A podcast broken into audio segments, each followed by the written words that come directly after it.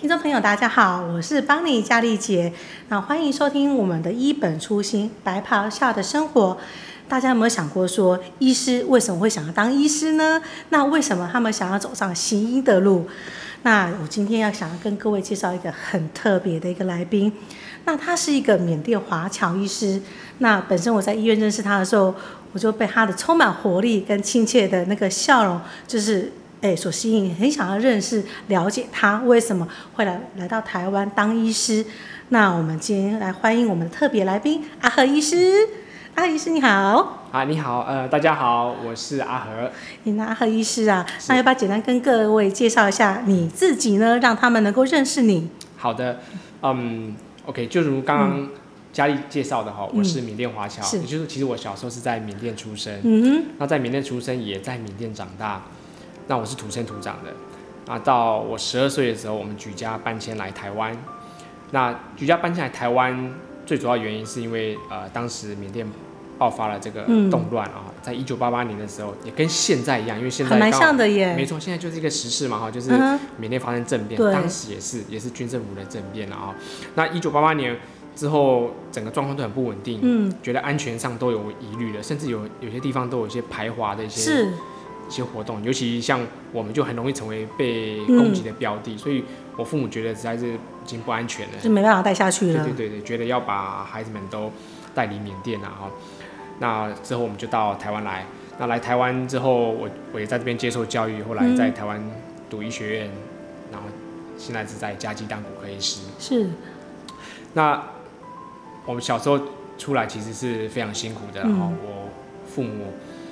当时离开缅甸，口袋当中只有十三块美金。十三块美金是指 one family 还是一个人呢？呃，是一个人，因为这个是缅甸的法律规定。哦，这么严格。你坐飞机出来，口袋只能带十三块美金，啊，不能多余的那个不能带。是。所以我们就总共一家人就是二十六块美金。就是这两个小孩子不算吗？哦，不算，我们还有三个小孩。那天啊，这样子怎么办法养活你们一家人？二十六块美金在路上买汉堡就买完了。哦，那真的好辛苦耶，真的。没错，所以来到台湾呢，等于我父母都完全从积弱开始，哎，完全是白手起家了哈。嗯、这这是纯粹的白手起家，完全不为过。嗯、那一切都从零开始。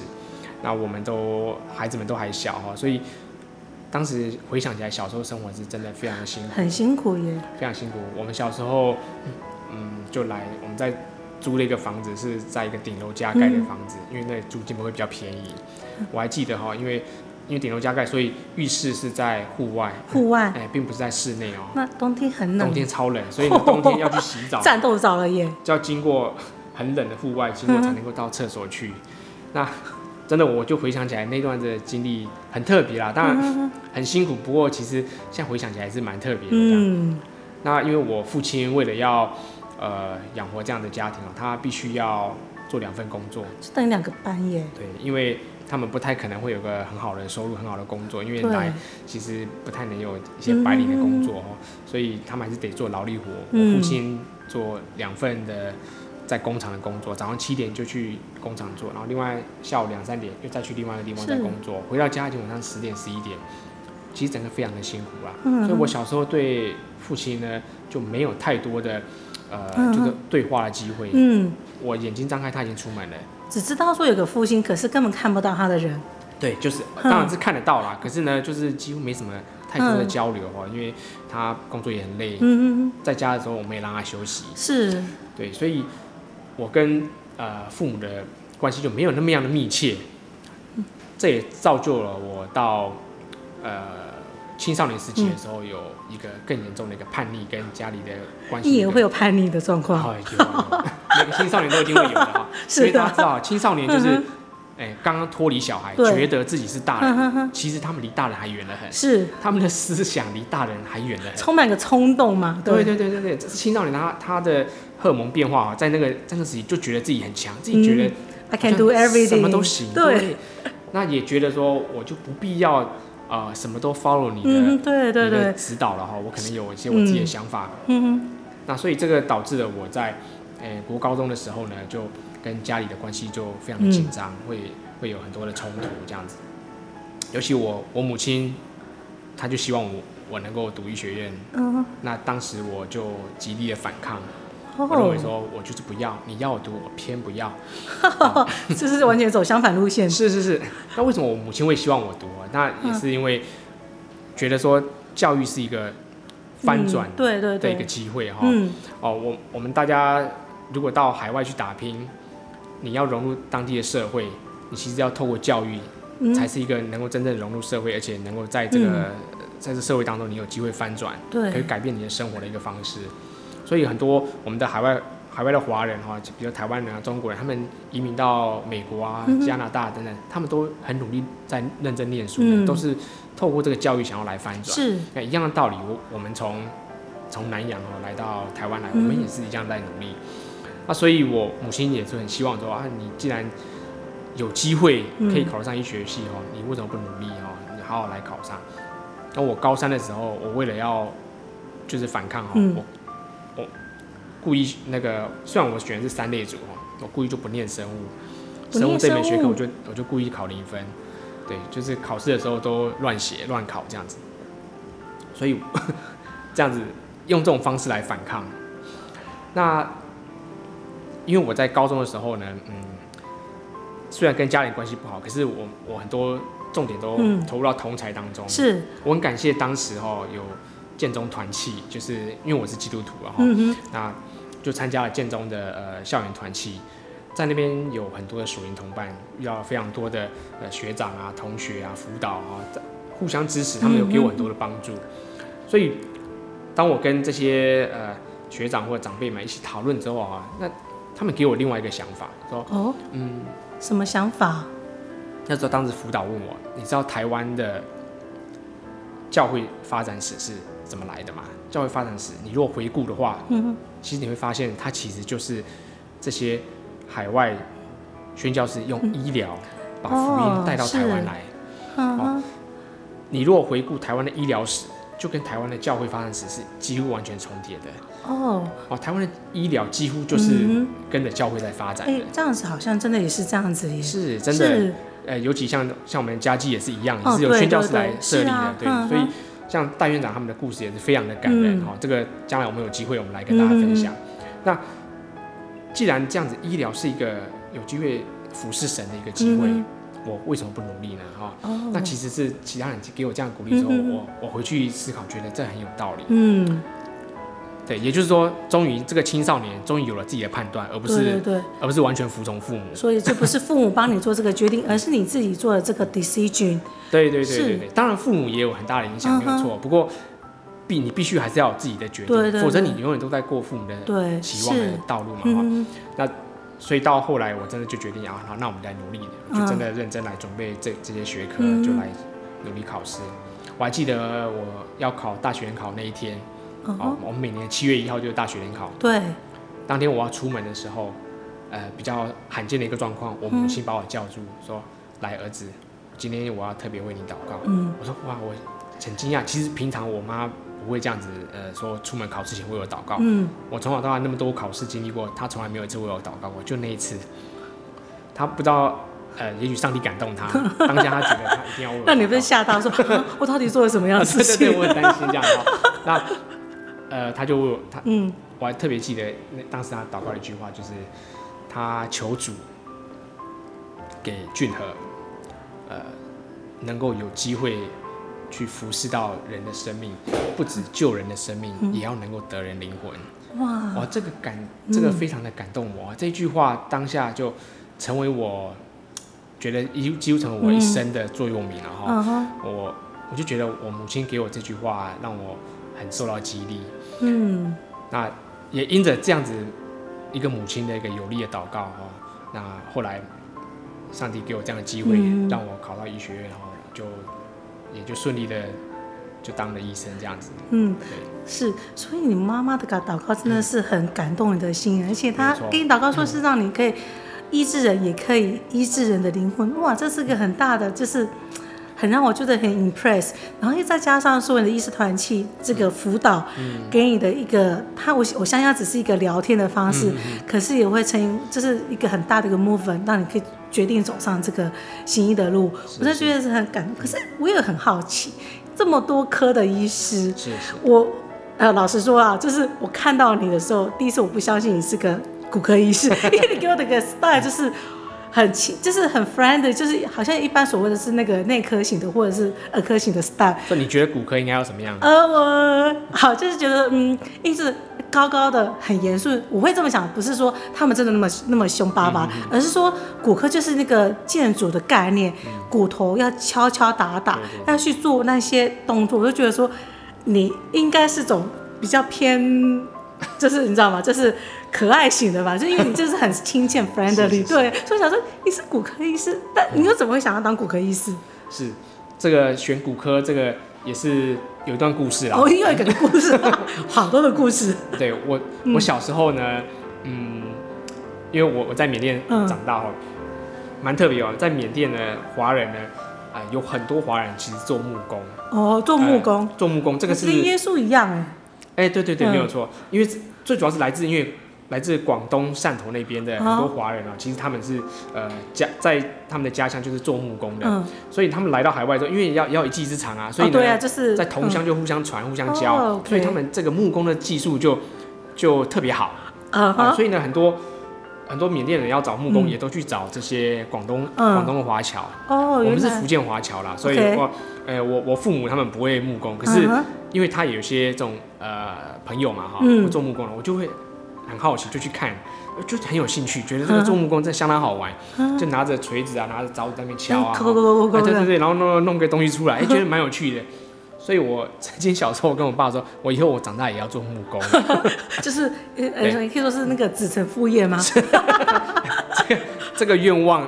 现在有点实现。现在我每天也在拿凿子跟 锤子。哦，对啊，对。可是那个东西不是木头，而是骨头。对，哎、欸，真的还蛮像的耶。因为看到反而是那个滴的电锯。是是是。然后，哇，这真的也是从另外一个角度来看，也是一个实现的。对对对，对的确。因为你会有对这个骨科有这样的刻板印象，也很正确、嗯。因为骨科哈，在世界各国都一样，它是性别比例严重失衡的一个、嗯、一个科。对对对，因为都骨头重啊。对对，就很多科都。都有可能男生女生都有，就骨科，嗯，百分之九十九都是男生，因为扛大腿去锯那个，对对对对对，对啊。那当然，可是骨科其实里面也有很多精细的学科啦，哈、嗯，是，比如说如果你做手外科，嗯、比如说你如果做脊椎刚专门开神经的，嗯、或者是你。开，比如像我，我学的是小儿骨科，嗯，这些都很多都需要很精细的动作，嗯，其实还蛮需要像女生她们有一些特别精细的心思，特别细腻哦，很多女生其实蛮适合做这些的工作。嗯那所以在海外，其实我们看到不少女性的骨科医师，他们就做这些的，嗯、也许做手外科 （hand surgeon） 或者是做小儿骨科，其实蛮多女、嗯、女生的。嗯，对。那只是在台湾还是以男性为主，嗯、因为大家觉得就是要敲敲打打。对啊，我的看我的概念就是 the concept，就是说就是要敲敲打打，然后还要扛腿干嘛？就是一定要很耗费体力，而且你站在那个 table 旁边要站多久啊？女生怎么有可能？而且一定要很坚强的那个意志力，才有办法走这条路啊！对对对，对，对。所以我的那个就。就是这样的一个概念，但是说来好了，刚刚阿姨是说你是骨小儿骨科，是是，But 我有个疑问是，那么多科，你怎么会想要走小儿骨科？对，好，骨科里面有很多的次专的领域了哈、嗯，啊，大家只想到骨科就是是不是就是就是骨头断掉接起来？那当然不止这样子，嗯、一般的概念是这样子如此、啊，还有换人工关节啊，嗯、或者脊椎的固定、啊，对对对对，啊，甚至我们很多软组织、肌腱的神经的缝合、嗯，这些也都是在骨科的范围里面。嗯那会对小儿骨科有兴趣，其实是在我当住院医师的时候，嗯、遇到了非常多呃我的典范啊，就 role model、哦、这些大师。okay? 对，在在台大当住院医师的时候，呃，几位教授，包括呃台大的郭可南教授、嗯、黄志野教授、王天平教授、嗯，他们都是一步一步引领我的大师们啊哈，就是我在他们身上看到了，就是专业好。以及这个对病人的态度，嗯，那这个让我真的很感动哦。我就觉得我也将来也想要成为像他们那样子的一个、嗯、一个老师啊、嗯。对，因为我看到老师哎、欸、年纪很大，看起来就像一个爷爷哦。那他对小孩他真的很亲切哦。对，是我的老师就是郭郭教授，他、嗯、他在门诊就是跟小朋友。就像交朋友一样哦、嗯，他跟小朋友讲话，那小朋友会对他很亲切啊，郭爷爷你好，然后他们说哎，好可爱哦，对，就是一个呃白头发的老爷爷哦、嗯，在跟他交谈。那虽然很亲切的教人当中，他有很多专业的就在当中包装在里面。是哦，这么的厉害啊！对对，摸一摸摸，其实已经做完检查了。哦，跟小朋友就说你在跟我玩耍。是是是，跟小朋友玩一玩。好强哦！一些重点的动作都已经做完，小孩子不会排斥。不然现在小孩超怕看医生，每次看到医生就先哭。对啊，我自己还是很怕看医生，所以我在医院上班。对对，所以我在这个当中，我就看到哇，这个就是大师的典范。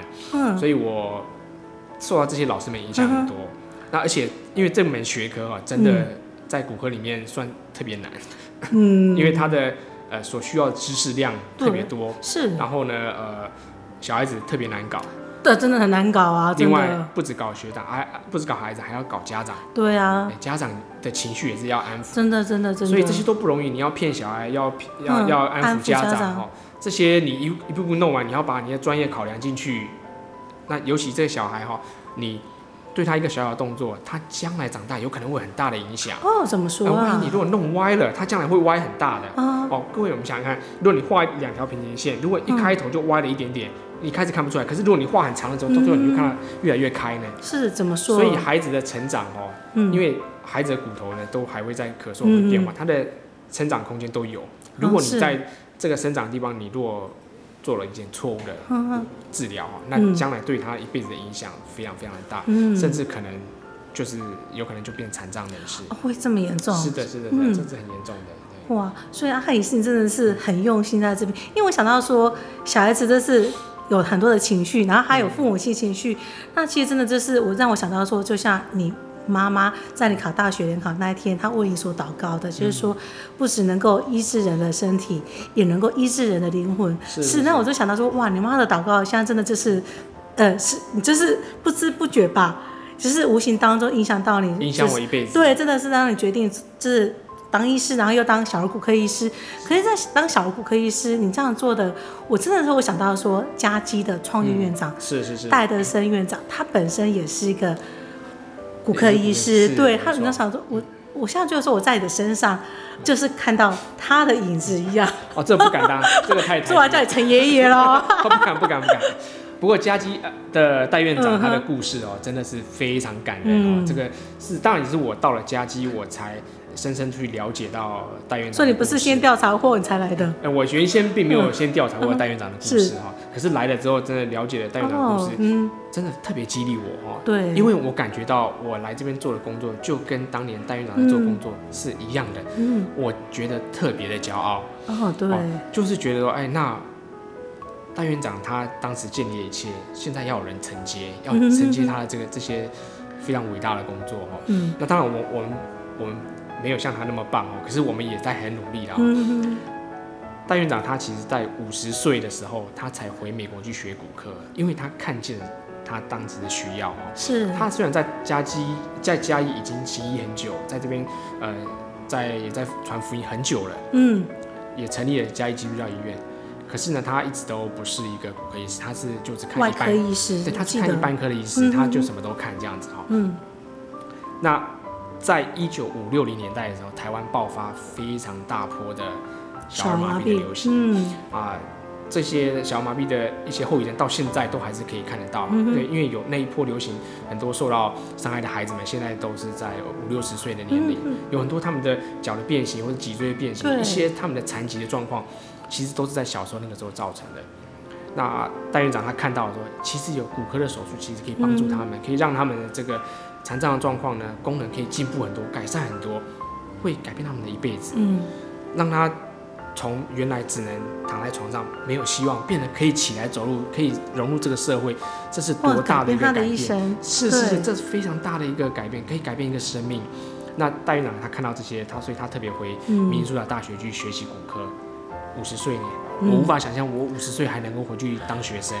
你现在不是等我今年就要回去当学生了吗？不过那个 辛苦程度是完全不一样的。对，是啊，对，是。他真的回去当住院医师，再又又再回来来这边，又再重新再再做了哈。嗯。那他当时有非常非常多的成就，这些我们将来我们特别另外再讲一集大院长的故事。这样看起来还 我还是要再继续邀请阿和医师来，是是是呃，来到我们这边来再分享你另外一个故事好了。是是是。对，因为我发现其实阿和医师你身上有好多的故事，值得我来这边好好的挖掘。那这样我是不是也是某方面的骨科医师在你身上敲敲打打挖故事？哎、对。那我今天很谢谢阿和医师到我们这当中来跟我分享你为什么要走上呃医师的这个这条路。那其实。呃，很多的故事，其实我觉得我们还是还有机会跟听众朋友来做个分享。那谢谢今天阿和医师到我们当中，那记得下个礼拜来继续收听我们的一本初心来泡笑的生活。谢谢，拜拜。